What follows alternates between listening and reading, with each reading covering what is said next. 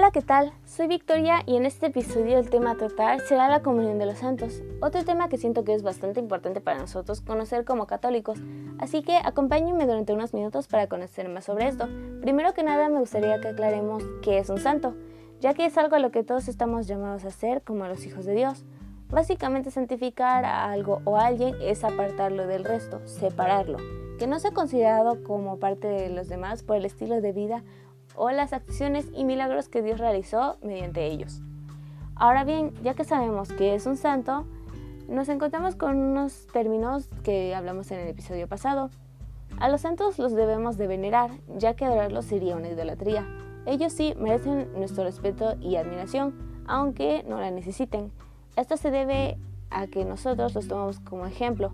¿Por qué? Porque como católicos e hijos de Dios también nos gustaría que Dios se manifieste en nuestras vidas y nosotros manifestarnos en Él, así como también buscamos ser tan bienaventurados como ellos lo fueron durante sus vidas. Ellos están bastante unidos y, se acercan mucho a nuestro Señor, ya que en sus vidas mostraron su santidad, como con sus virtudes y sufrimientos, pero siento que sobre todo fue con las buenas obras y acciones que hicieron por el prójimo.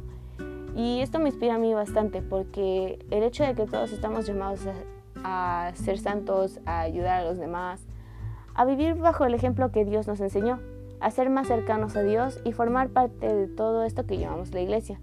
La iglesia es encabezada y dirigida por nada más y nada menos que nuestro Padre, Dios. Dentro de todo esto podemos ver que existe una, digamos, clasificación conocida como los tres estados de la iglesia. Primero estamos nosotros, la iglesia peregrina en la tierra, lo cual solo dura hasta el día en que Dios nos llame su presencia. Creo que con Peregrina es más que claro de que estamos alrededor de la tierra, o sea, todavía estamos en un camino para la santidad que nos espera con Dios. Posteriormente, como segundo estado, están los difuntos que aún no van al cielo. Este estado lo llamamos la iglesia purgante, de aquí viene la palabra del purgatorio. Y ya por último está el tercer estado, la iglesia triunfante. A esta pertenecen todos los santos y aquellas personas que están glorificadas en el cielo por la vida tan santa que llevaron.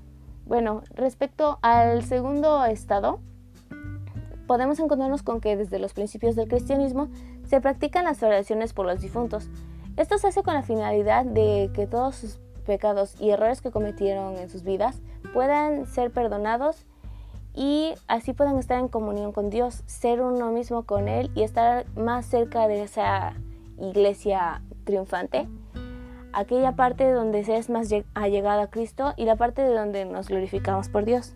Espero que haya quedado así bien claro, porque pues aunque es un tema, siento que no tan extenso, es bastante importante saber que mientras y más allegados estemos a Dios, mientras y más nos acerquemos a Él, mientras y más vivamos una vida, aunque suene un poco redundante, mientras si llevamos una vida más bien conforme a lo que Él nos enseñó, los mandamientos, el Evangelio y el ejemplo que nos dio durante su vida en la tierra, así lograremos estar cada vez más cerca de Él.